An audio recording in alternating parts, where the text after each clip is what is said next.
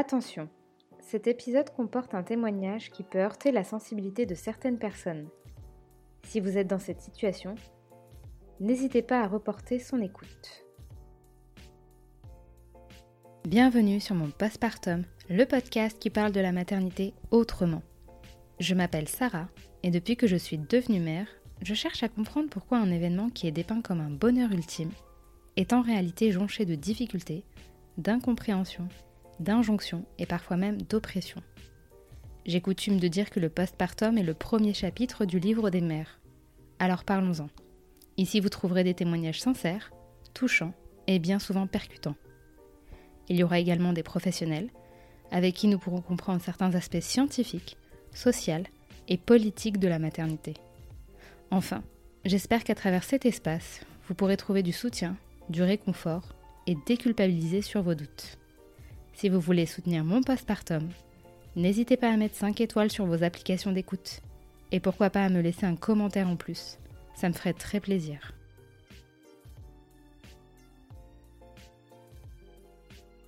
Bien que l'on parle de plus en plus de santé mentale, les tabous et les préjugés persistent, surtout quand on devient mère. Kaina a connu tout au long de sa vie des épisodes dépressifs. Malgré tout, elle arrive à donner le change et à gérer sa vie comme elle l'entend. Mais lors de sa dernière dépression, certains aspects de sa vie sont différents. Elle est mère et entrepreneur. Au cours de la discussion, nous avons évoqué son parcours entrepreneurial, qui est la cause directe de sa dépression. Ses opinions tranchées sur les discriminations et le manque de diversité chez les mères. Mais surtout, sa façon d'accepter les épreuves comme elles viennent.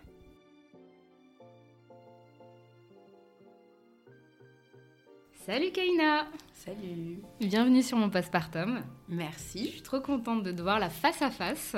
Après s'être parlé pas mal par message, ouais. Par message, ouais, bah, je suis ravie que tu aies accepté l'invitation, que tu sois venue chez moi et que là, bon, on peut commencer à discuter sur ta maternité. Je vais d'abord te laisser te présenter. C'est une question, c'est marrant, c'est une question simple, hyper compliquée. Euh, je m'appelle Kaina, j'ai 35 ans, je suis la fondatrice d'une application qui s'appelle Mireille. Euh, j'ai une petite fille de 2 ans et demi qui s'appelle Nour, euh, que j'ai eue avec Siegfried, qui est à la fois mon associé et mon conjoint. Voilà, je me suis trouvé une passion récemment pour l'escalade. Ouais. allez, une info hyper utile. Mais je te prêterai mon fils, il adore escalader. Ah, parfait, on fait des, on fait des, des week-ends à Fontainebleau. Euh, donc on se retrouve dans la forêt euh, à escalader. Bon, pas en ce moment vu le temps pourri, mais euh, pendant l'été, on, on, campe la nuit sur place. Et c'est trop cool. Je pense que ton fils va adorer. Ah ouais, ça m'étonnerait pas. Je lui en parlerai à l'occasion. Bah écoute, tu te doutes bien que voilà sur mon postpartum, on parle de, de maternité. tu expliques que tu as une petite fille qui s'appelle Nour, qui a deux ans et demi. Et je voulais savoir si ça avait toujours été un projet pour toi de devenir mère. Comment tu visualisais la maternité à l'époque quand tu n'avais pas d'enfant? Eh ben, en fait, euh, enfant, ado, euh, je j'envisageais pas tellement ma vie avec des enfants. C'est pas que j'en voulais pas ou que je pensais pas en avoir. Je pense que c'était assez inconscient. Je savais que j'allais en avoir parce que bah, dans ma tête, c'était comme ça que ça se passait. Euh, par contre, j'imaginais surtout ma carrière, donc j'avais jamais vraiment envisagé comment je m'épanouirais avec des enfants en bas âge ou quoi que ce soit. Et quand j'ai rencontré Siegfried, j'ai commencé à discuter avec lui et je me suis dit ouais ok, je veux des enfants. Euh, je me projetais pas vraiment dans ce que ça allait être. Par contre, j'avais envie d'une éducation un peu, euh, je différente. Euh, parce, que, parce que pour moi, typiquement le parcours scolaire, des choses comme ça, ça a été assez compliqué. Donc je voulais des enfants et je voulais trouver des solutions alternatives pour les élever que ce que nous propose la société en ce moment. Mmh. Donc tu avais quand même une vision de l'éducation plus que ouais. par rapport à ton propre vécu. C'est ça, plus par rapport à mon vécu que par rapport à une projection avec, euh, avec des gosses. Donc j'imagine que tout ce qui est postpartum, difficultés, euh, post-accouchement, euh, préparation, la... enfin c'était pas voilà, dans le détail, c'était pas clair dans ta tête ou tu t'y intéressais pas plus que ça? Non, via le féminisme un peu, tu vois, euh, en, lisant euh, des, voilà, des partages de témoignages, des choses comme ça, en discutant dans des assos féministes, j'avais un peu, euh, un peu aperçu toutes les problématiques que ça pouvait être, en s'intéressant beaucoup aux violences gynécologiques, les choses comme ça. Mais, mais je m'étais jamais plongée sur le truc. Et d'ailleurs, quand j'étais enceinte, je me suis dit plusieurs fois, et j'en parlais aussi à, mon mec, je disais putain, c'est chaud, je suis sur des groupes Facebook où des meufs commencent à utiliser du vocabulaire que je comprends pas. Elles, elles ont soit pas encore de gosses, soit elles sont au début de leur grossesse. Moi, je suis à la fin. Et la moitié du vocabulaire qu'elles utilisent, j'y comprends rien. Peut-être que j'ai fait une grosse connerie de pas m'intéresser plus à ce truc-là. Et puis bon, après, finalement, je, je regrette pas tellement, mais, mais non, ouais, j'avais pas, euh, j'avais pas un intérêt particulier pour ça au-delà d'une question militante. J'ai mon quotidien en effet qui était très prenant, euh, qui m'empêchait un peu de me, concentrer là-dessus. Alors, euh, qui m'empêche, ça fait un peu genre, on m'a forcé, mais non, enfin, c'est aussi un, choix quelque part, tu vois. C'est un espèce de non-choix-choix. C'est bizarre. j'avais ça qui, qui, était très compliqué. Et en plus, euh, je crois que ma première bataille finalement euh, pendant ma grossesse, c'était un peu la lutte contre euh, la violence gynécologique pour le coup, qui était, je voulais pas d'une grossesse hyper médicalisée. Je voulais faire attention. je suis maghrébine. Je sais aussi qu'on est victime plus facilement de violences gynécologiques et, particulièrement quand on est enceinte. donc j'étais très très axée là-dessus. Et puis bon, après, au bout d'un moment, j'ai été bien accompagnée aussi. Euh, j'ai trouvé mon sage-femme, euh, j'avais, euh, j'étais enceinte de 4 mois. Et, lui, en fait, il a un peu, il, nous a un peu fait un cocon. Il nous a permis de pas avoir à non plus trop se prendre la tête sur ce sujet, parce que il répondait à nos besoins, il nous connaissait, on avait bien discuté, il était au fait de toutes ces questions militantes qui, qui se posaient et tout. Donc euh, c'est un peu bizarre dit comme ça, j'ai l'impression de dire j'ai envisagé ma grossesse qu'au prisme de, mon militantisme, mais c'est surtout que bah, en fait euh, j'étais une meuf qui travaillait, qui a travaillé euh, l'avant-veille de son accouchement. Donc en fait j'avais pas le temps de me poser des questions sur, certains sujets, alors que je savais que j'allais avoir un accouchement plateau technique, mmh. donc il n'y allait pas avoir un défilé dans ma chambre, j'avais une personne qui allait être avec moi, qui pouvait venir avant chez moi, qui pouvait débarquer à n'importe quelle heure chez moi. Euh, et qui allait me protéger un peu de, de, tout ça. Donc, euh, qui allait m'expliquer au fur et à mesure. Et je pense qu'il m'a donné plutôt les bons éléments au bon moment. Donc, j'ai pas vraiment eu besoin de plus. Et euh, au-delà de la préparation à l'accouchement et de ta grossesse, ou, parce que enfin, tu es entrepreneuse et tu tu l'étais autrefois, donc forcément ça laisse peu de place parce qu'il n'y a pas de congé, voilà, c'est compliqué en tout cas. mais à ce moment-là, est-ce que tu réfléchissais à l'après? Parce que c'est vrai que beaucoup de mères pensent à l'après avec un petit poupon, mais ça s'arrête là. Est-ce que toi, voilà, tu t'es dit, euh, il va quand même y avoir un enfant, ça va changer certaines choses, il va y avoir, ne serait-ce que logistiquement parlant, est-ce que tu avais des idées comme ça quand même, au moins dans les dernières semaines? Bah, Avec mon métier, au final, comme j'étais beaucoup sur les réseaux sociaux, euh, j'ai vu passer ton podcast, j'ai vu passer euh, des, voilà, des comptes de, jeunes femmes qui parlaient de l'après, du postpartum, de choses là. Donc j'étais consciente qu'il y avait, y avait un vrai après et qui pouvait être compliqué. je m'en doutais aussi, parce que bon, dans l'entourage, euh, j'ai bien observé ce qui se passait euh, après les accouchements. Et puis euh, aussi, il y a un truc, j'ai été un peu prise d'angoisse. Alors j'ai passé 3-4 mois en fait à l'IT au début de ma grossesse parce que j'avais des vomissements, c'était un peu infernal. Et donc après, tout s'est enchaîné assez vite, il fallait reprendre le travail, préparer l'après et tout. et en fait, à ce moment-là, il y avait une, ancienne copine qui était enceinte en même temps que moi et je voyais sur Facebook ses publications. Et la nana, euh, bah, elle, a couché deux jours avant moi, je crois, un truc comme ça. Euh, elle avait euh, déjà la chambre de son gosse qui était prêt avec tous les vêtements pour six mois, bien rangés, bien classés. Enfin, tout, tout, était prêt pour l'arrivée de son gosse. Et puis je regardais mon appart d'adulte ado, tu vois, où c'est le sbeul, où on n'a on a jamais vraiment emménagé dans cet appart jusqu'à finalement il y a quelques semaines alors ça fait six ans qu'on y est. Ouais. Mais j'ai vu ça en story, je crois. Ouais, on a commencé, tu vois, à, prendre un peu de temps. C'est lié aussi à mon, pétage de câble, euh, qu'on prenne du temps pour aménager correctement. Euh, mais du coup, je regardais autour de moi et je me disais, mais putain, moi, je suis pas du tout prête. Euh, j'ai pris trois body. je suis en mode. on, again, on verra ce qui se passe, tu vois. Ça te faisait peur à ce moment-là? Non, parce que mon mec, il est assez comme ça, il est assez dans le euh, on gère les problèmes quand les problèmes sont là. Donc, du coup, ça marche avec tout, ça, tu vois. C'est on gère les, situations quand elles sont là, pas, on, anticipe euh, assez peu, tu vois, sur certains trucs. Et, du coup, euh, ça me faisait pas trop peur. Et tant que j'étais dans ma bulle, ça allait. Mais quand je me retrouve confrontée à ça, et puis je me retrouve sur un groupe Facebook en plus, putain, un truc, c'est infernal, c'est horrible. Euh, c'est un groupe euh, genre pour euh, qui parle de bio et tout, de, maternité naturelle et tout. Et ce truc est, est une succursale de l'enfer. Mm. Et, les daronnes là-dessus sont angoissantes et angoissées. Et je me suis retrouvée sur ce truc où, tu vois, malgré ce que je fais dans la vie quand même, qui Ouais, t'es quand même. Voilà, j'ai quand même une appli qui dit s'il y a des, des ingrédients toxiques dans les produits, particulièrement pour les enfants.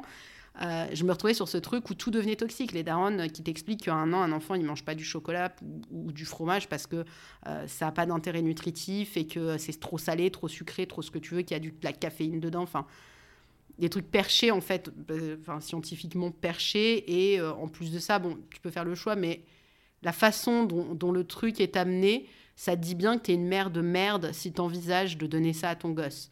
Euh, très intransigeant en fait. C'est carrément, tu es en train d'intoxiquer tes gamins. Il y a une nana qui cherchait une poudre de lait avec du cacao. On lui a dit euh, Mais pourquoi tu veux donner du cacao à ton gosse? Donne-lui de la vodka directement tant que tu es.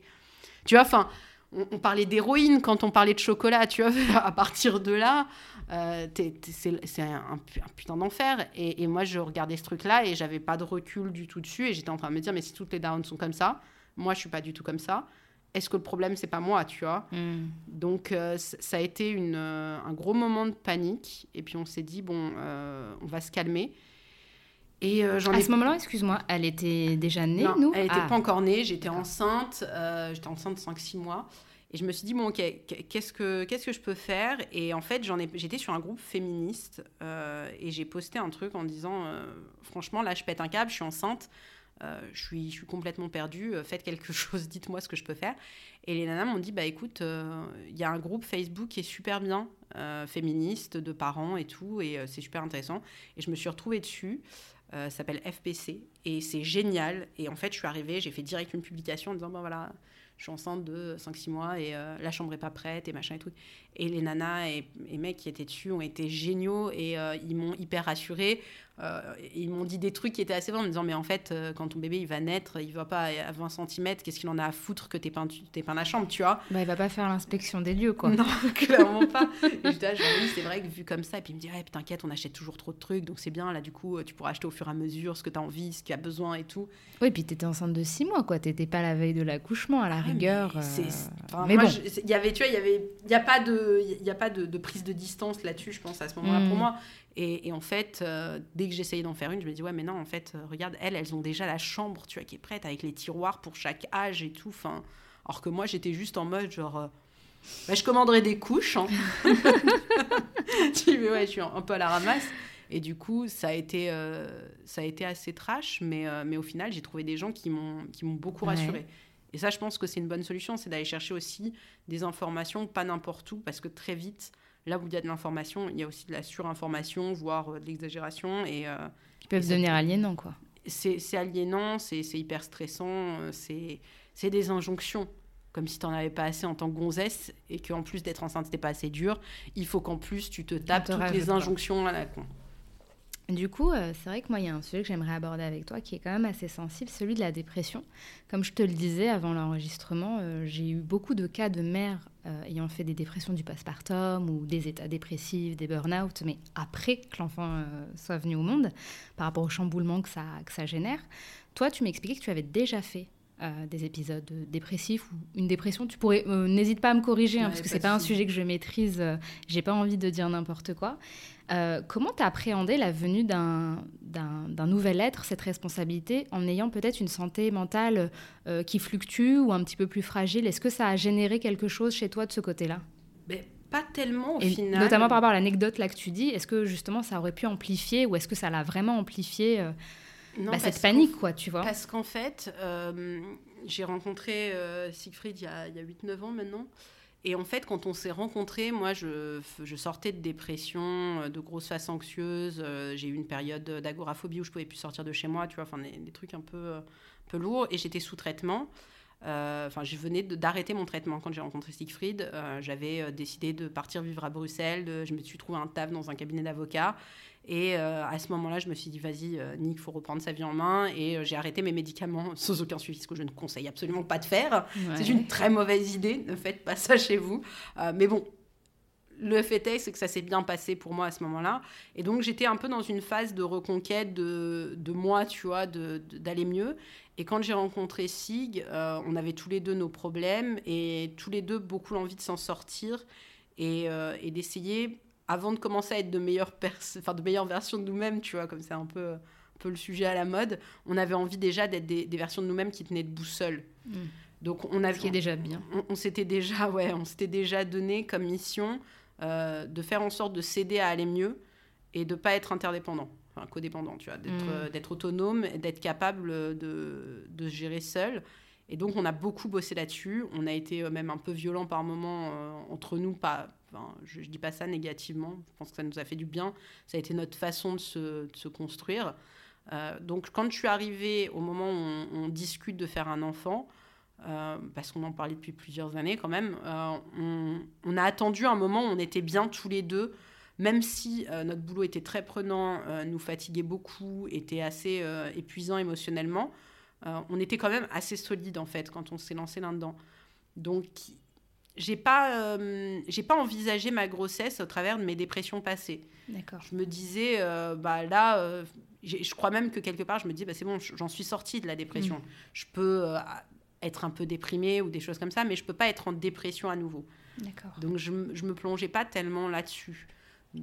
J'avais pas, pas envisagé euh, ce qui pouvait se passer après. Après, j'envisageais le postpartum comme étant une dépression différente de ce que je, je connaissais. Oui. Parce que pour moi, c'était l'inconnu. Enfin, de toute façon, la grossesse, l'accouchement, euh, la maternité, c'est l'inconnu.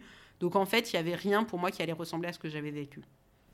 Et il n'y a personne, parce que euh, c'était peut-être pas le cas il y a deux ans, mais je sais que maintenant, il y a des entretiens prénatals où euh, on parle parfois des antécédents de la mère euh, pour essayer de savoir est-ce qu'il y a un personnel euh, soignant qui a peut-être aiguillé là-dessus ou qui a eu accès, je sais pas, à, ton passif, qui t'aurait euh, pas alerté, mais qui t'aurait demandé comment ça va, comment t'apprendre. Je sais que maintenant, ils font de plus en plus attention à la santé euh, mentale des, des mères, des futures mères. Est-ce que quelqu'un t'a aiguillé de ce côté-là ou non C'était même pas un sujet en réalité. C'était pas trop trop un sujet, mais mon sage-femme m'a quand même posé des questions. Euh, donc il m'a dit voilà qu'il fallait être euh, vigilant euh, à, ce qu'on avait vécu avant.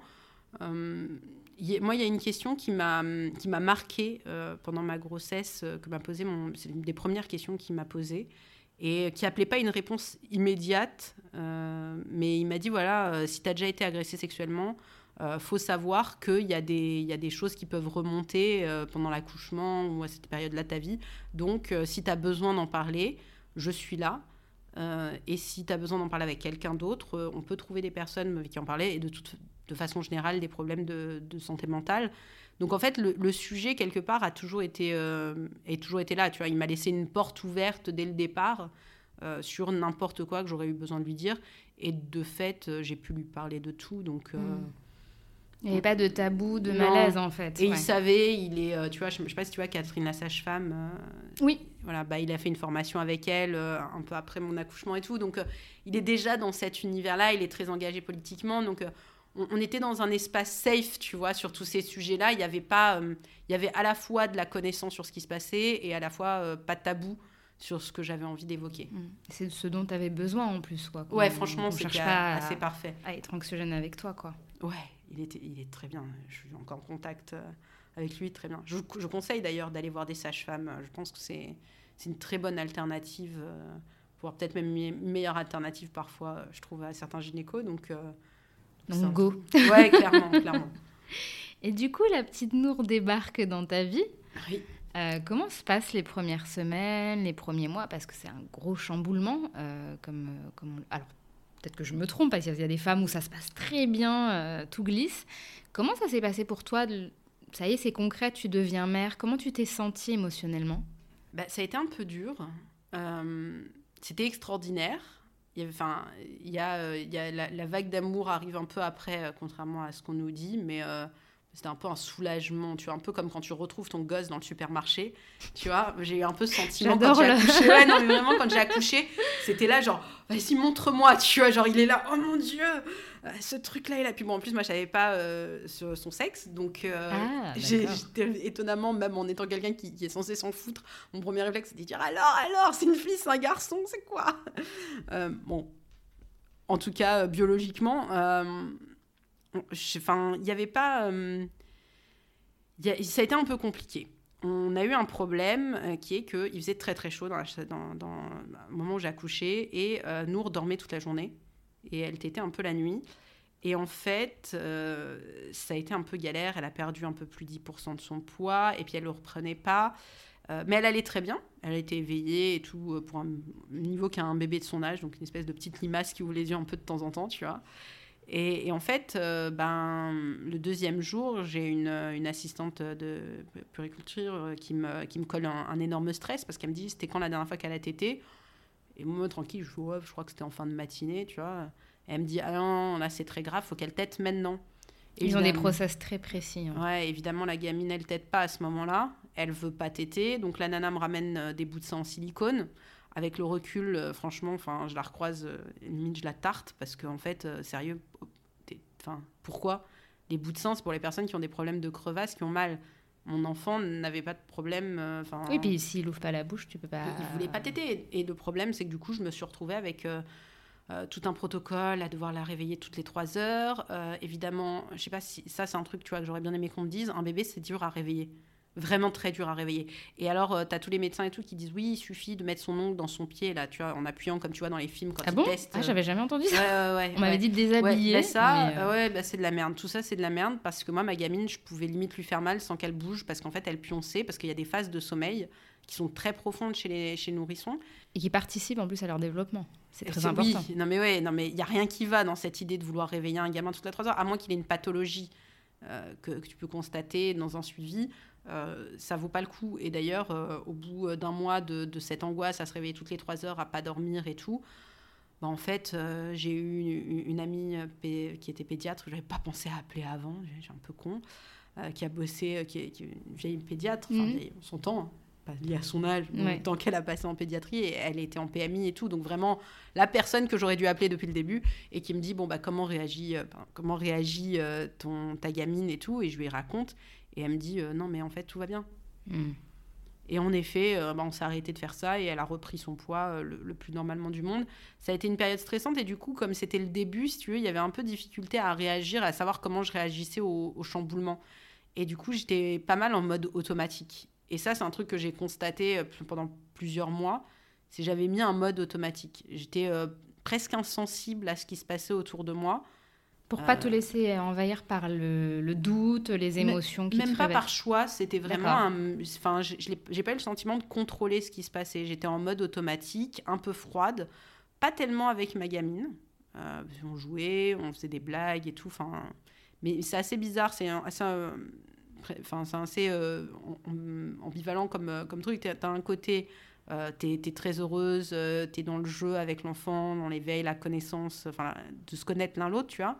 Et de l'autre, j'avais un côté un peu froid et euh, où je faisais les choses de façon très automatique, mm. je me réveille de façon automatique, tout. En plus, j'avais une gamine qui dormait la nuit à la base, tu vois. Le rêve. Voilà. donc, j'ai pas du tout, à part ces trois, ce, mois où on a fait ces, réveils tous les trois heures, j'avais un bébé qui dormait toute la nuit, qui dormait avec moi au sein, tranquille, tu vois. Donc c'est plus, c'est plus dans, dans, le temps que ça s'est mis en place, puis après ça allait mieux, psychologiquement je pense aussi. Ça te perturbait de venir, enfin de réaliser ce qu'était un peu le quotidien d'une mère, de je crois qu'aujourd'hui je réalise pas encore. Tu hein. réalises pas encore? Ouais, ouais, ouais, c'est un peu, c'est un peu bizarre. Je me sens encore euh, une ado un peu, tu vois. Et, et j'ai un bébé et euh, je fais en sorte qu'il aille bien, donc je, je pas, enfin je, je, veille quand même à pas être dans la maltraitance parce que euh, parce que tu réalises pas, parce que bon, tu vois, la, espèce de, de truc, euh, de, des illusions, tu vois, où tu, tu te rends pas compte que tu es devenu parent et où du coup tu t'occupes pas de ton gosse, tu vois, enfin, c'est des choses auxquelles je fais attention. Mais, euh, mais non, en fait, on, ça se passe très bien. Je, je pense que je m'occupe bien d'elle. Mon mec, en tout cas, trouve que je suis une bonne mère, mes parents aussi. Donc, euh, donc je suis contente. En tout cas, en story, elle a l'air très joyeuse. Donc Ouais, franchement, bah, alors ça aide beaucoup. Cette gamine, elle a l'air suffisamment contente pour que j'ai l'impression de ne pas merder complètement avec elle. Euh, c'est une gamine qui pleure pas des masses, euh, qui, qui s'exprime bien. Donc, euh, du coup, c'est pas genre elle pleure pas parce qu'elle s'exprime pas. Donc, mm. ça, c'est très rassurant. On fait, on fait gaffe quand même à ce que, tu vois, ça cache pas quelque chose, tu vois, qu'elle soit si zen, que ce soit pas. Par exemple, il y a des enfants, tu vois, quand c'est la merde autour d'eux, qui sentent que leurs parents ont des problèmes ou quoi, ils sont beaucoup moins à exprimer leurs mm. besoins. Ils se renferment. C'est ça. Donc, on fait hyper attention parce qu'on a un boulot qui, qui nous envahit, tu vois, qui est hyper stressant. Donc, on fait gaffe à ça. Mais ça a l'air de bien se passer, donc. Euh, mais je réalise toujours pas, non. Ouais. Bah, de toute façon, le processus de la matrescence, il peut être très long et, peut-être qu'en vrai, on n'a pas forcément besoin de se dire voilà, je suis mère, euh, tu l'es tout simplement, quoi. C'est ça. Sans avoir besoin de te tamponner ça sur le front, tu vois ce que je veux dire? Ouais, et puis je pense qu'il y a une partie de moi qui n'a pas envie euh, de l'étiquette d'Aaron. Ouais. Enfin, j'ai beaucoup lutté et je continue beaucoup à lutter pour être moi et à trouver ce que ça veut dire être moi. Donc, euh, si être moi, c'est être juste Daron, ça va pas le faire. Et je pense que ça peut tout à fait aller à d'autres personnes, tu vois, j'ai pas de, pas de jugement là-dessus, mais je sais que chez moi, c'est pas possible. C'est vraiment un truc qui m'angoisse. Euh, mais ça engloutit tellement dans notre société, tu vois, les je veux de pas disparaître, c'est ça. je veux pas disparaître, j'ai trop de trucs à, à régler déjà pour moi. Et en même temps, euh, j'ai pas du tout envie d'être dans une posture où, j'existe tellement que ma fille n'existe pas. Donc c'est un équilibre à trouver. Ouais. Constant en fait. Ouais. J'imagine que c'est constant. Sans arrêt. On se comprend là sur ça. du coup, euh, tu m'expliquais euh, que tu es repassé par un épisode de, de dépression. Euh, est-ce que ça t'est tombé dessus? Est-ce que ça a été latent? Est-ce que maintenant, avec le recul, tu as une analyse assez concrète de comment ça s'est passé? Est-ce que tu peux nous expliquer tout ça? Alors, euh, bon, déjà, il faut savoir que j'ai une appli depuis plusieurs années et que je me suis jamais payée avec. C'est un bon contexte. Euh, on s'est débrouillé pour faire en sorte que mon copain travaille à côté, puisse financer l'appli, puisse financer notre vie et tout. et puis, en 2020, euh, fin de, fin de l'année, il s'est passé euh, deux trucs. Le premier, c'est qu'on s'est mis à emprunter de l'argent à nos parents. Donc ça y est, on a raquetté nos parents pour notre entreprise. Euh, ce qui n'est pas hyper confortable, mais qui est quand même un privilège assez ouf. Et dans le même temps, on a, en fait, on avait lancé une version, donc une nouvelle version d'appli et tout, on était à fond. Mhm. et dans le même temps, j'ai eu un contrôle de la répression des fraudes. D'accord. Donc, euh, je, ça veut dire que j'ai des gens euh, qui viennent me voir en me disant bonjour, vous contrevenez à des règles de la législation, donc euh, on va vérifier toute votre boîte pour voir si vous méritez des sanctions ou pas, globalement. Alors bon, évidemment, une fois que tu les as au téléphone, ils disent non, mais c'est pédagogique et tout. ouais, enfin, personne qui vient un contrôle, quel qu'il soit, ne se dit non, mais attends, c'est pédagogique, tout va très bien se passer, j'ai pas de raison de stresser. C'est hyper angoissant, même si on m'a dit que que je devais euh, consulter parce que je surréagissais. J'étais genre non, non, non. Euh, un, des risques de, du contrôle de la répression des fraudes, euh, on n'est pas les seuls, hein, toutes les applis sont fait contrôler. On n'était pas particulièrement ciblés, mais bon, en même temps, on est vraiment très petit par rapport aux autres, donc ça, ça surprend un petit peu de se retrouver là. Et, et en fait, bah, un des risques, c'était des amendes. Et moi, je me suis jamais payé avec cette boîte. Je peux pas payer une amende de 70 000 balles ou 370 000 balles alors que je me suis pas versé un centime et que le mieux que l'appli ait fait, c'est de me payer un téléphone portable, tu vois. Hmm. Donc, euh, beaucoup d'angoisse. Et puis après, il y a les autres risques. Quand tu commences à te renseigner et que tu apprends qu'en fait, euh, un contrôle de la répression des fraudes, ça peut se finir en t'es interdit de gestion. Ça veut dire tu peux plus montrer d'entreprise en France. Euh, ça, commence à faire beaucoup. Et en même temps, tu dis non, mais moi, je contreviens à rien. je respecte la loi et tout. Et en même temps, dès les premières minutes, tu apprends qu'il y a des trucs que tu fais pas correctement tu peux dire c'est une interprétation de la loi, mais au final, on s'en fout, c'est pas toi qui décides. Donc je me retrouve avec ce truc-là, tu vois, fin 2020, euh, c'est un peu chaud, et puis euh, je leur annonce du coup que nous, on est en train de changer de nom, que euh, tout va changer, et que du coup, bah, même le site internet va changer. Donc ils me disent, ah bah dans ce cas-là, on revient dans quelques mois, on attend que vous ayez fait votre changement, pour pouvoir contrôler un truc. Mmh. ça n'a pas changé non plus à ce point, quoi. commencez maintenant. non, on attend que vous ayez changé on change tout. Euh, et si tu veux, euh, on, se lance dans le boulot et ça se passe un peu bien pendant quelques mois. Mais en même temps, j'ai cette épée Damoclès. Tu vois, j'attends le moment où ils vont revenir. Je sais jamais euh, qu'est-ce qui... est-ce qu'il y a des trucs qu'il faut pas que je dise. Je sais que. C'est ça parce qu'ils sont pas clairs en plus. Mais en fait, tu, sais il n'y a pas de législation sur les applications mobiles. On est dans une situation bizarre. Yuka s'est farci des, des, des, des procès qui sont un peu perchés, tu vois, de, de trucs complètement fous parce qu'en même temps, bon Enfin, il n'y a rien à dire, tu vois, on donne des, avis. En plus, nous, on est basé sur de la science, donc euh, c'est un peu compliqué d'aller nous dire qu'on a si tort que ça. Donc, tu vois, tu, te dis, ouais, mais ok, mais est-ce que. D'où ça sort? Bon, alors pour la petite blague, en plus, ce contrôle, il arrive euh, le lendemain euh, du jour où j'ai reçu une réponse de la part de L'Oréal pour avoir fait un signalement auprès de la répression des fraudes sur un de leurs produits. Donc, si tu veux, le, timing, pour moi, il hmm. est incroyable. Tu vois, je me dis, putain, ça, ressemble à une punition, tu vois. et, en fait, euh, le contrôle s'est lancé en début 2021, vraiment. C'est-à-dire qu'on m'a demandé beaucoup de documents. Euh, et ça a été une, charge mentale incroyable, outre le fait qu'aller chercher toutes tes factures depuis 2017 en développement informatique, en logiciel, parce qu'on a, a, fourni ah beaucoup, beaucoup, beaucoup de documents. en plus, on avait une date de rendez-vous, puis le truc a été repoussé. Donc, donc, tu as toujours ce truc au-dessus de la tête qui. Et puis, puis, tu sais pas ce que ça va donner. Et, et tu te dis, est-ce que ça vaut vraiment le coup que je me fasse chier dans mon appli? Si ça se trouve, demain, elle est fermée ou euh, elle est vidée de sa substance euh, par, un, par ce contrôle. Hmm. Euh, qu'est-ce qui va se passer? Et en fait, notre contrôle, je sais qu'un de nos concurrents que je connais bien, il, a mis, il a eu neuf mois de contrôle. Entre le moment où on l'a contacté et le moment de fin, neuf mois. Nous, ça a duré un an et un mois. sachant qu'on a été hyper rapide pour répondre aux, trucs qu'on nous avait demandé de faire et tout.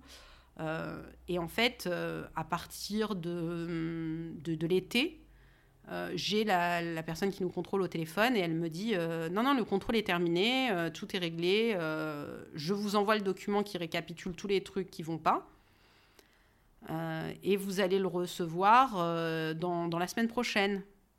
D'accord. Ouais. et la semaine d'après je reçois rien.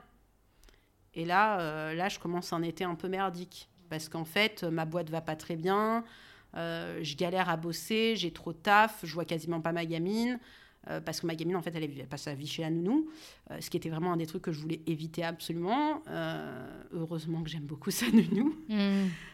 Qu'elle prend soin d'elle. Bah, c'est une petite jeune avec qui elle est plus une grande sœur qu'une nounou, donc, donc c'est quand même un soulagement, mais bon, c'est quand même moi sa mère, tu vois, donc mmh. il y a un problème. Et puis, euh, et puis l'été commence à être infernal parce qu'en fait, euh, pas de nouvelles pendant un mois. Tu fais merde, qu'est-ce qui se putain de passe? Pourquoi elle me répond pas? Est-ce qu'il n'y a pas eu plus de problèmes? Parce que d'autant plus, elle me dit oui, il y a ma, responsable qui doit signer. Et là, je me dis la responsable, elle a vu un truc qui lui plaît pas et, euh, ça va signer en amende. Et, je pense qu'à ça. Et je rappelle.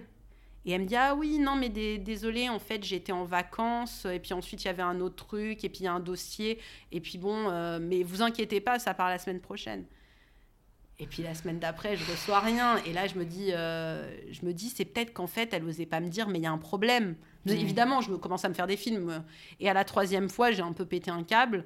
Et je dis, mais en fait, euh, moi, vous êtes en train de tuer ma boîte. Et en plus de ça, je voulais faire une levée de fonds. Et je me voyais pas faire une levée de fonds alors que j'avais un contrôle. Et puis je me dis, attends, t'imagines, je vais voir des gens et je vais leur dire, bonjour, euh, je voudrais que vous investissiez de l'argent dans ma boîte, euh, boîte qui en ce moment même se fait contrôler par la répression des fraudes.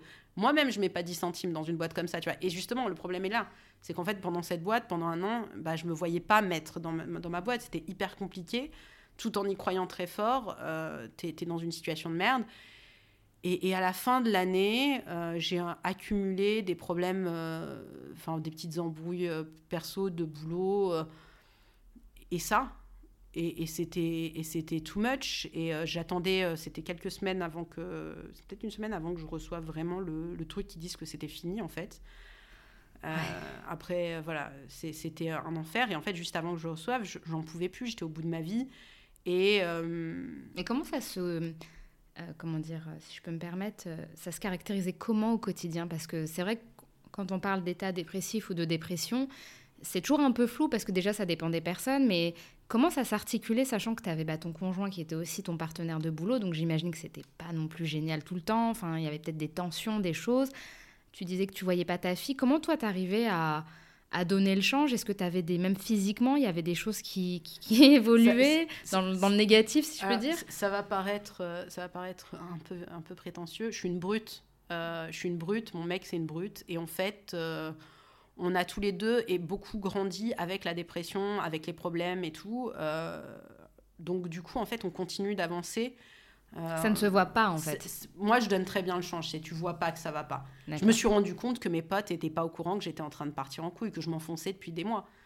Je me, suis, je me suis rendu compte que c'était en fait, euh, à part mon mec, il n'y avait pas grand monde qui pouvait se rendre compte. Mais parce que, toi-même, tu avais tellement donné le. Ouais, ah, tout va bien. Tu, tu le ressens même plus en fait euh, c'est pas que je le ressens pas, c'est qu'il n'y a, pas, euh, il y a pas à en discuter, tu vois, il n'y a pas... Enfin, il n'y a pas à le, à le montrer, je, j'ai, alors que je suis plutôt dans le euh, il, faut, il faut donner ses sentiments, dire ses sentiments bah et tout, tu vois, enfin, hyper dans, dans, toute cette mouvance de notre génération, tu vois, d'exprimer nos besoins et tout. Et, et en fait, moi, je le fais pas, je dis pas à mes potes, putain, en fait, ça va pas, j'ai vu personne depuis des mois, je passe ma vie à bosser, j'ai cette merde de contrôle qui me rend dingue je dis pas ça. Tu sais pourquoi tu fais ça? Bah, je pense qu'il y a un mélange de tout. Il y a euh, la question de la société qui dit que quand même euh, la dépression, le fait d'être pas bien, t'en parles pas. Euh, il y a la culpabilité. il y a le fait que tu minimises ce qui t'arrive. Tu vois, tu dis non, mais ça va. Tu vois, c'est normal. Tu te pas légitime. C'est ça. Normal que je sois un petit peu pas bien. C'est compliqué ce que je fais. et puis aussi le côté, mais en fait, je suis faible je suis extrêmement faible d'être atteinte par si peu de choses. Et puis à côté de ça, je vois d'autres entrepreneurs et j'ai l'impression que eux, ils traversent euh, soit les épreuves, soit ils n'en traversent jamais. Euh, et que tout va parfaitement bien dans leur vie. Et, tu vois, typiquement, c'est pour ça que je hais LinkedIn, euh, c'est pour ça que je hais généralement la scène start-up française, parce que parce qu'elle a cette espèce d'image bidon de... Je, risque de me faire taper sur les doigts, de jeunes blancs Jean-Eudes, sortis d'école de commerce, à qui tout réussit, tout va bien, et de temps en temps, T'as une espèce d'abruti qui va te sortir une histoire bidon de euh, non, mais j'ai rencontré des obstacles dans la vie, euh, tu vois, euh, quand maman m'a dit non pour la dernière paire de, de, Air Force, tu vois, alors que j'en ai 57, je me suis dit, mais que ma vie est compliquée, tu vois, là, putain, ferme ta gueule. Donc je hais LinkedIn, vraiment, je hais LinkedIn pour ça et, pour ses faux témoignages et pour ce côté genre.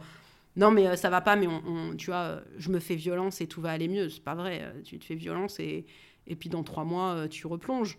Donc, euh, je pense que c'est. Donc, il n'y avait, pas de enfin, je peux... il y avait pas de suivi. Euh, tu t'es pas dit, bah, est-ce qu'il faut que j'aille voir quelqu'un pour en parler Pendant l'été, j'ai fait un peu de la sophrologie. J'avais j'avais pris un rendez-vous sur un site qui n'existe plus, c'est dommage, qui s'appelait Zen People.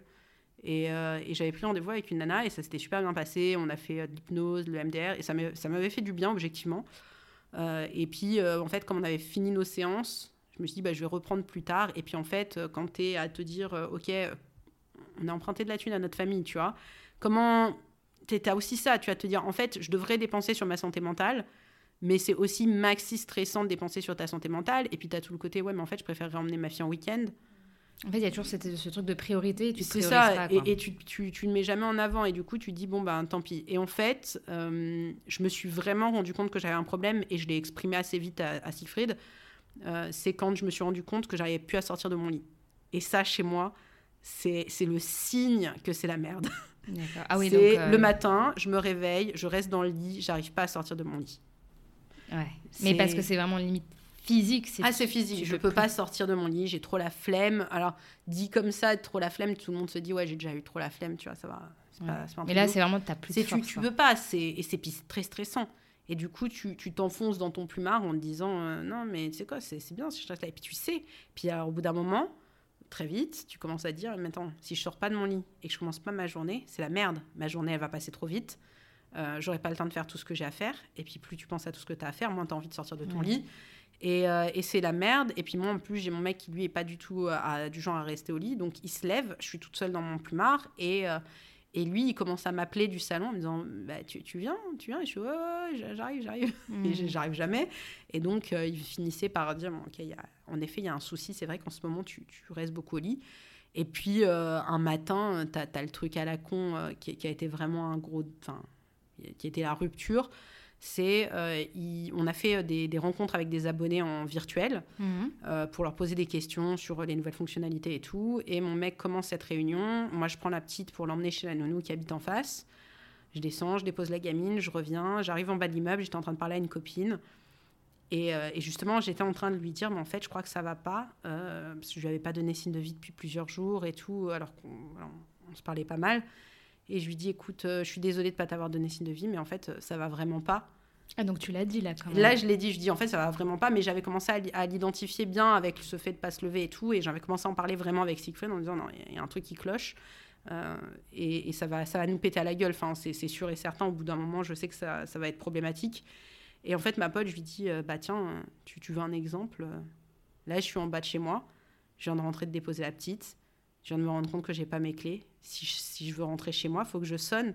Mais si il est en réunion avec les nanas, bah du coup je pleure devant chez moi. et tu te fais merde.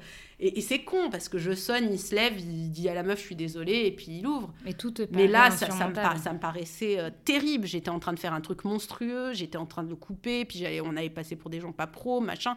Enfin, dans ma tête à ce moment-là, c'est un bordel sans nom. Et, je lui dis, bah, en fait, voilà, typiquement, là, ça va pas. Et, euh, et en fait, euh, en fait j'ai sonné. je suis rentrée, je me suis mise dans mon lit. Et quand il est arrivé, je me suis mise à pleurer. Et je lui dis, mais en fait, euh, ça y est, là, c'est la panique. ça, ça va plus. Et tu me demandais physiquement. bah, physiquement, j'avais commencé à perdre du poids. Je suis au régime depuis un petit moment. Et, et j'ai tout repris sur la fin de l'été. Hmm. Pour compenser, en fait. Bah, alors, en plus, j'ai eu le vaccin, tu vois. Donc, vraiment, j'ai tout cumulé mais euh, du coup dérèglement hormonal et tout j'ai eu un combo de trucs qui arrivaient en même temps et je pense que le dérèglement hormonal a joué aussi sur mon humeur euh. donc euh, voilà ça ça a été le gros pétage de câble en septembre octobre octobre et du coup début novembre fin ça c'était fin novembre fin octobre et début novembre je suis partie avec ma mère en Italie et ma sœur et ma fille expédiée par mon mec en Italie pour que je prenne quelques jours, que je prenne mes premières vacances depuis six ans, en fait. Hmm. Tu avais besoin de couper, en fait. Ouais. Puis de faire un truc cool, tu vois. Enfin, une grosse partie de mon taf depuis six ans, c'est d'être sur les réseaux sociaux. Euh, je passe ma vie à regarder les gens qui partent en vacances. Euh, c'est hyper frustrant de te dire, euh, mais en fait, moi, je pars pas en vacances, tu vois. Oh, j'ai même pas de temps off en réalité. Oui, c'est ça, j'ai pas de week-end. tu vois, j'ai, enfin, mes week-ends n'existent pas. Ça arrive que ma fille, il y a eu des périodes où ma fille, elle allait toute la semaine chez la nounou, samedi, dimanche compris. Hmm. Voilà, donc euh, à un moment, euh, tu dis non, mais euh, ouais, il y a un truc qui va pas. Hmm. tu t'essayes de faire des week-ends, des trucs comme ça, mais en fait, ça marche assez peu. Tes vacances, bah, c'est quand mes parents ils partent en vacances, on, ils nous prennent une chambre dans la maison qu'ils ont louée. On vient un peu, mais la vérité, c'est que pendant plus de la moitié de tes vacances, on travaille, le reste du temps, on parle de travail. Ouais, tu, tu coupes jamais, quoi. Non. Parce que, en fait, tu me parlais de la sur un de tes posts Instagram, c'est là où j'ai compris que, que, voilà, tu, tu, avais fait une dépression euh, assez récemment, on va dire. Et, euh, et tu as abordé un sujet un peu tabou euh, sur le fait bah, de faire une dépression, d'avoir des idées noires, donc des pensées suicidaires, et de penser à passer à l'acte, mais de ne pas vouloir laisser son enfant derrière soi et d'envisager de passer à l'acte avec son enfant. tu me disais qu'avant, tu comprenais pas, ça te semblait horrible. Et c'est vrai, je pense que quand on entend ça, on bah se dit non, mais euh, c'est, ça va pas, c'est un scénario euh, morbide. Quelle, mère peut penser ça Quel genre de mère pense ça, tu vois Mais euh, maintenant que tu l'as vécu, tu enfin, forcément, quand on le vit, on, se comprend mieux. Et c'est vrai que moi, c'est un sujet que j'aimerais mettre en lumière pour qu'on arrête d'accabler les mères et essayer de comprendre que si une mère fait ça, c'est qu'elle est tellement en souffrance que ça va pas du tout. C'est, hyper violent et là, où la dépression, jusque-là, que je connaissais, c'était, euh, ça concernait que moi, finalement. Et tu vois, évidemment, euh, quand tu as, des pensées euh, de suicide, tu dis, ouais, bon, ma famille et tout, tu dis, ouais, mais ils sont grands, tu vois, ils mm. passeront, c'est pas le premier mort dans la famille, tu vois, ça, ça ira. là, tu dis, mon gosse, mon gosse, qu'est-ce que mm. j'en fais? Et, et je me suis prise cette nuit-là, tu vois, avoir cette pensée de me dire, mais en C'est arrivé qu'une fois? Ou tu t'es dit parfois, ouais, quand même. Euh. Non, peut-être deux fois, tu vois. C'est venu deux fois. Après, c'est souvent la nuit, tu vois, que ça allait pas. Tu vois, c'est quand tout le c'est tout. Tu n'arrives pas à dormir et puis tu fatigues parce que tu n'arrives pas à dormir. Puis ça fait, trop, trois mois que tu n'arrives pas à dormir. Donc euh, là, vraiment, tu n'arrives vraiment plus à dormir. Euh, et, et, pourtant, tu es épuisé et tu te dis, OK, je pars. Qu'est-ce qui se passe pour ma gamine? Parce que là, du coup, t'as ta gamine quand même, tu vois. ton mec, il se retrouvera quelqu'un, tu vois. C'est pas, pas, doit pas être évident, euh, mais. Vous n'êtes pas nés enfin, il n'y a pas le même ouais, Et puis ta fille, qu'est-ce que tu en fais? Et puis ta fille, tu dis, bah, elle va grandir sans mère, avec sa mère qui s'est suicidée. C'est horrible. Mm.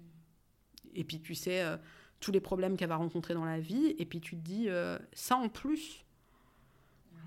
Il y avait déjà cette culpabilité de la laisser porter ce fardeau. Ouais, tu te dis, bon, deux options, Dieu existe et je passe l'éternité avec ma fille voilà. Et euh, en fait, c'est bah, bien. Tu vois, c'est très bien. Euh, bon, même si euh, tu commences à te dire Dieu existe, peut-être qu'il va m'en vouloir un petit peu d'avoir fait ça, mais bon. C'est une autre option encore. Ça, c'est un autre sujet, mais, mais on va dire que dans, dans mon référentiel de croyance, il y a l'espoir que, que non. et puis après, tu as l'option Dieu n'existe pas, et du coup, bah voilà, c'est fini. Et puis personne ne souffre. Et en fait, du coup, notre, notre, passage sur Terre, pour moi, est un peu moins de sens, et du coup bah du coup ça va. tu, tu te dis c'est mieux que de la laisser. moins horrible que de la laisser... que de la laisser. là. Et puis en plus auras pu euh, tu pourras plus l'aider, tu pourras plus être là pour elle. Et c'est terrible. Et, tu penses ce truc là et c'est pas un truc que tu réfléchis pendant un quart d'heure comme je te l'explique maintenant, tu vois, c'est un truc qui traverse très rapidement. Et, puis dès que tu le penses, tu culpabilises de le penser. Tu dis, mais putain, mais d'où je pense un truc pareil, c'est horrible. Et puis tu dis, il faut que je me ressaisisse. Et puis en même temps, tu dis, mais c'est la dépression, quoi. Tu dis, euh, ça n'a pas de. C'est pas rationnel. c'est ouais, je me comprends quand je dis ça. c'est sur le moment, tu rationalises. En fait, c'est assez, c'est assez euh, bizarre ce genre de situation parce que en fait, tu as l'air d'être dans, un, dans une situation de rationalité extrême. C'est très rationnel de dire je meurs, mon enfant est seul, bon bah il vaut mieux qu'il meure avec moi. Et en même temps, euh, en même temps, c'est complètement con. Des potes qui ont vécu des trucs horribles dans leur vie liés à leur famille, j'en ai plein et ils survivent. Et, pour certains, ils survivent même très bien, tu vois. Donc, euh, à un moment, euh, c'est du foutage de gueule que, de, de, penser ça, mais en même temps, ça vient tout seul. Et je me dis, ça vient tout seul. Et moi, je suis dans un contexte où j'ai pu en parler, où j'ai un conjoint avec qui je parle de tout, qui me soutient, qui va pas me retirer la garde de ma gamine mmh. parce que je lui ai dit que, que ça allait pas. Et lui, du coup, comment il a réagi la première fois que tu t'es ouverte à lui sur ce sujet-là euh, Il l'a pris comment? Bah, Il m'a envoyé en Italie. Ah, direct? Il m'a envoyé... Ah ouais, lui m'a dit direct. Je lui ai dit, mais on n'a pas de thune. Il m'a fait, on s'en fout, on va trouver une solution. Ouais, là, il s'est dit, c'est vraiment l'alarme. Il m'a dit, euh. ouais, il m'a dit, non, c'est ça, ça va pas, tu vois, il faut pas. Faut... Et puis, il m'a dit, si jamais tu rentres, il y avait plusieurs options. Hein. Si je rentrais d'Italie et que ça allait vraiment toujours très mal, euh, en sachant que j'avais pas d'obligation d'aller mieux après l'Italie. Hein. C'est pas cinq jours qui vont effacer une, dépression, mais euh, si jamais j'avais repris un peu du poil de la bête et tout, euh, ça allait. Sinon, on réfléchissait à sérieusement fermer notre boîte direct. Hmm.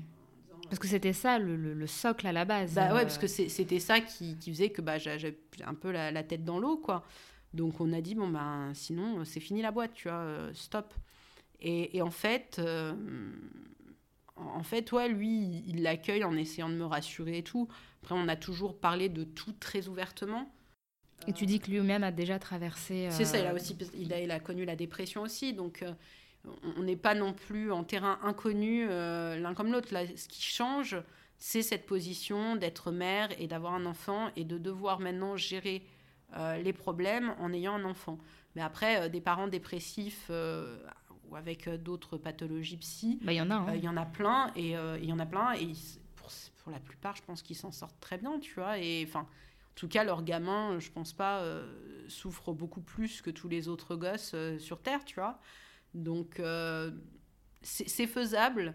Simplement, je pense que le seul vrai truc important, c'est d'être d'être honnête avec soi-même et d'être conscient de ce qui se passe. Ouais, de pas euh, de, continuer sur cette lancée alors que... Au, minimum, de pas penser que c'est normal ce qui se passe. De pas se dire, euh, non, mais c'est des pensées tout à fait normales. Euh, j'ai... Oui, il y a une forme de normalité dans, dans la dépression et le postpartum est, est, une situation très compliquée. Tu as plein de, de, mères qui sont en dépression pendant des plombes. J'ai ma cousine, elle me dit, après la, son accouchement, elle a accouché aussi 15 jours avant moi, tu vois. Mmh. Elle me dit, euh, t'imagines euh, comment j'ai culpabilisé quand j'ai pas ressenti cette vague d'amour à, l'accouchement et qu'ensuite tout le monde est venu voir ma gamine et que je me suis rendu compte que probablement tout le monde dans ma famille aimait plus ma fille que moi. Et tu es merde. Personne un choc. Hein. Personne nous prépare à ça de se dire, mais en fait, quand ta famille passe, ils aiment plus ton enfant que toi qui viens d'en accoucher.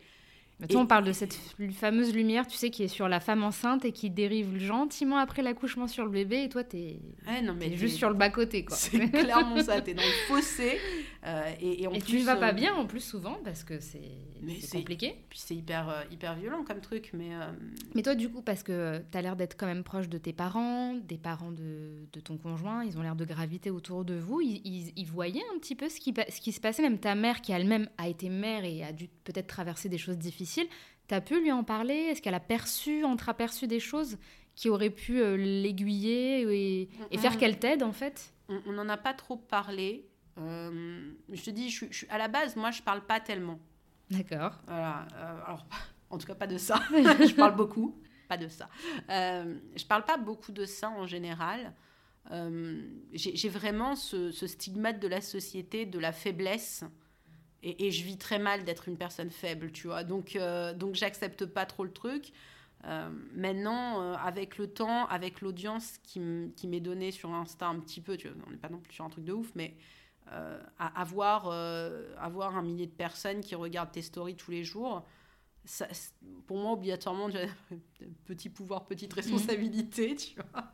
Euh, ça, ça, obligatoirement, tu, tu peux pas mentir. Et quand je vois l'ambiance autour de l'entrepreneuriat féminin, euh, je me refuse à mentir. Même il y aurait cinq personnes en fait hein, qui écoutent, je me refuse à mentir euh, sur mon état de santé mentale parce qu'en fait, ça fout dans la merde d'autres gens, ça.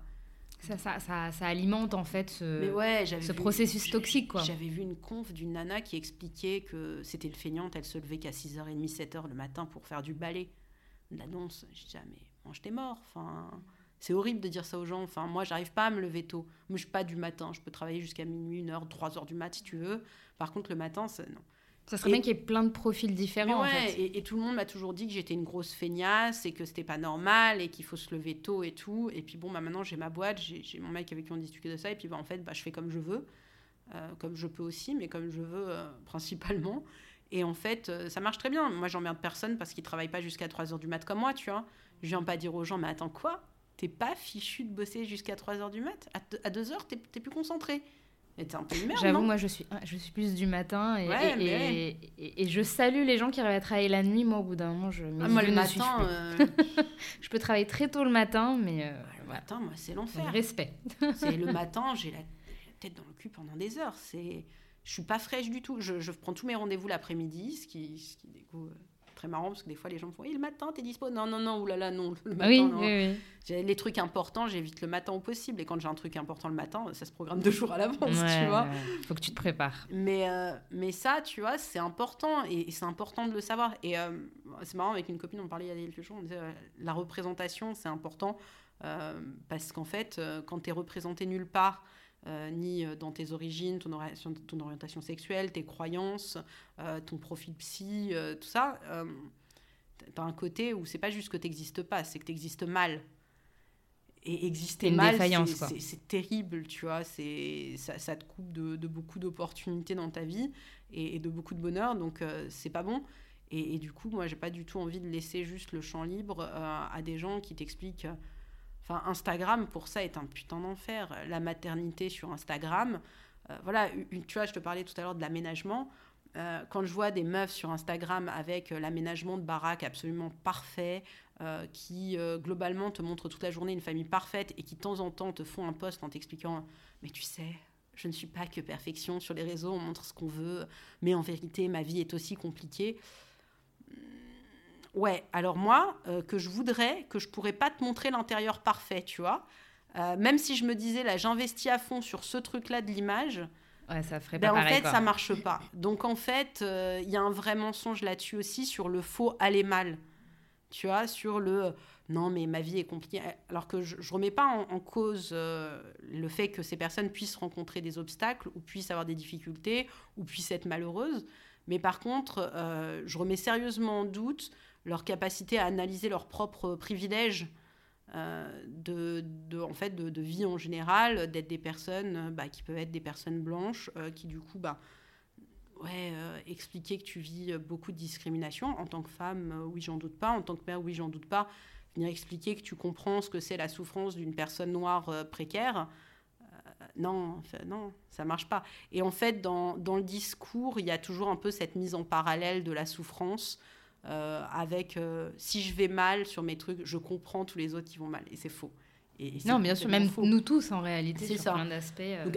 Donc, c'est. Mais ça te met mal parce que, évidemment, quand toi tu vas pas bien et que tu regardes ce truc-là, moi, quand je vois ces darons en train de faire des, des, activités avec leurs enfants, je suis très contente pour leurs enfants, je suis très contente pour elles, et je me dis, c'est quoi la dernière activité que j'ai faite avec ma fille?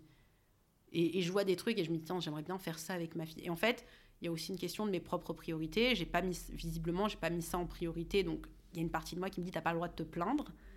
Et qu'en même temps, euh, bah, assurer aussi euh, comment je vais payer mon loyer à un moment, euh, c'est devenu ma priorité. Il y a des nécessités, quoi. Ouais, et, et du coup, bah, du coup, tu es bloqué, tu vois, et puis tu as cette culpabilité, tu te dis, ouais, mais est-ce que finalement, j'ai pas choisi la voie la plus compliquée? Est-ce que je devrais pas aller chercher autre chose? Et puis en même temps, tu es bloqué.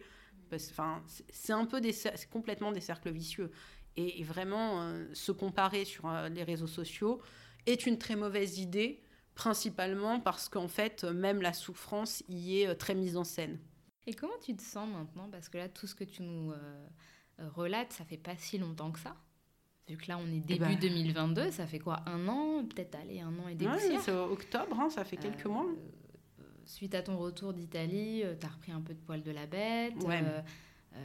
Voilà, bah, tu continues à bosser pour Mireille. App, hein c'est cool. Comment tu te sens maintenant? Est-ce que est-ce que tu as l'impression d'être sorti de ça? Est-ce que c'est en cours? Est-ce que tu es en train de retenir des leçons pour éviter de repasser par ce genre d'état?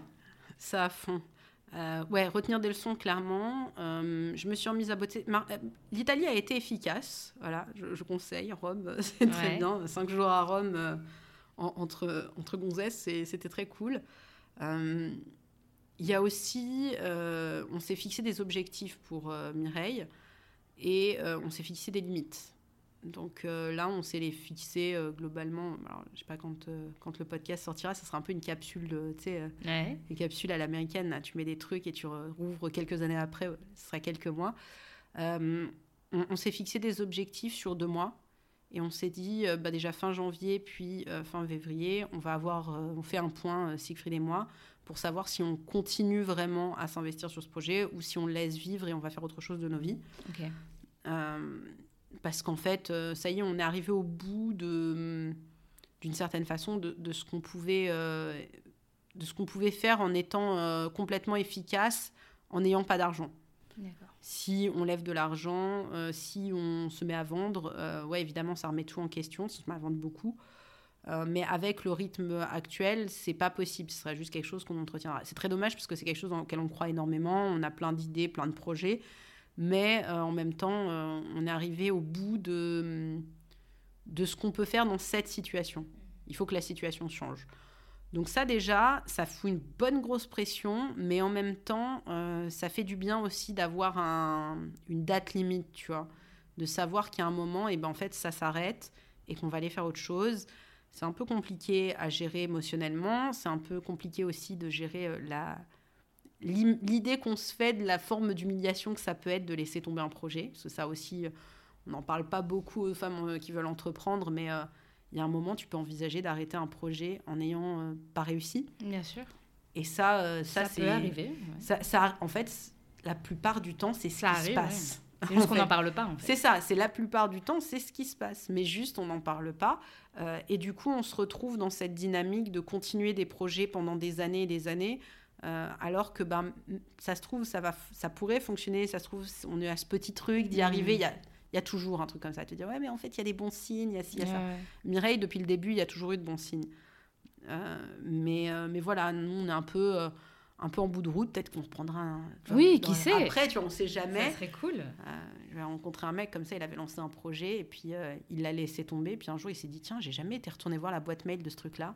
Et euh, six heures avant, il avait reçu un mail de LVMH qui lui commandait une prestation.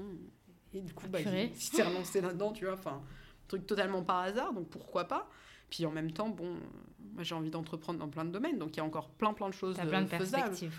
Donc, il euh, faut, faut, essayer de se, plutôt de se mettre dans cet état d'esprit-là, plutôt que d'essayer de penser à tout ce que j'aurais pu réussir avec Mireille. Et puis peut-être que je ferai un truc, euh, finalement, euh, dans tout ce que j'avais pensé pour Mireille de possible, peut-être que j'irai trouver un, truc là-dedans. Bah, je te le souhaite, en tout cas. et pour en revenir à la maternité, je voulais juste te demander si tu avais une mère qui, voilà, qui te demandait des conseils, une mère ou une femme enceinte qui aurait déjà connu des états euh, de dépression et qui peut-être appréhende, si, si tu avais un conseil à lui donner euh, pour éviter le chamboulement d'après, ou en tout cas de se retrouver dans un schéma euh, qui serait difficile pour elle Faire attention aux représentations qu'on a autour de soi de parentalité. Déjà, je crois que c'est le premier truc parce qu'on est toutes beaucoup connectées, on regarde beaucoup Internet. Et je te dis, moi, ça a été le, le premier coup que, que, de maternité, pré-maternité qui m'a été porté. C'était vraiment ça, c'était vraiment les réseaux sociaux.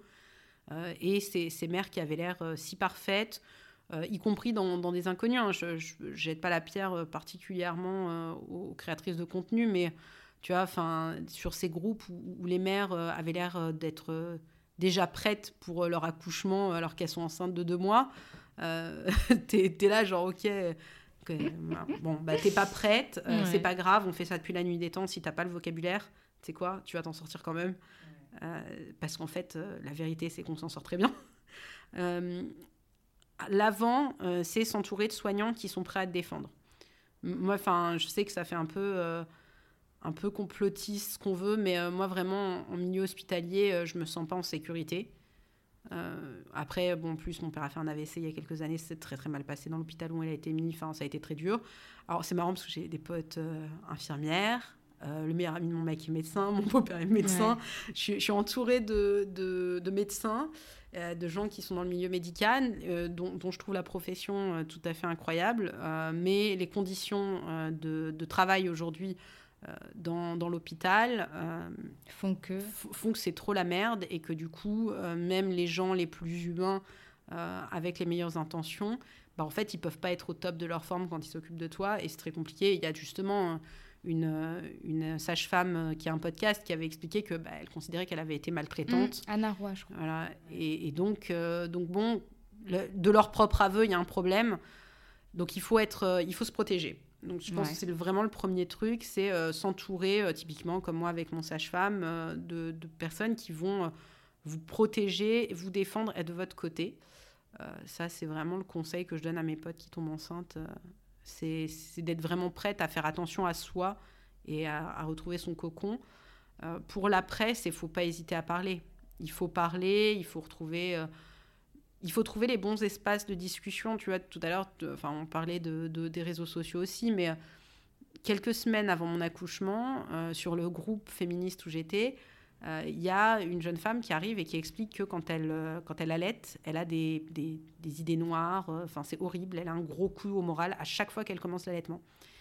Et j'ai lu ce truc et je me suis dit, putain, toutes les familles ont allaité, toutes les femmes ont allaité dans ma famille. Il n'y a pas de biberon, tu vois. J'ai jamais entendu parler de ça. Et, je me suis dit, mais c'est incroyable. Et c'est resté dans ma tête. Je me dit, putain, tu te rends compte, tu mets ton gosse au sein. Alors, c'est censé être le truc, tu vois, culturellement, pour moi, c'est genre évident. Mhm.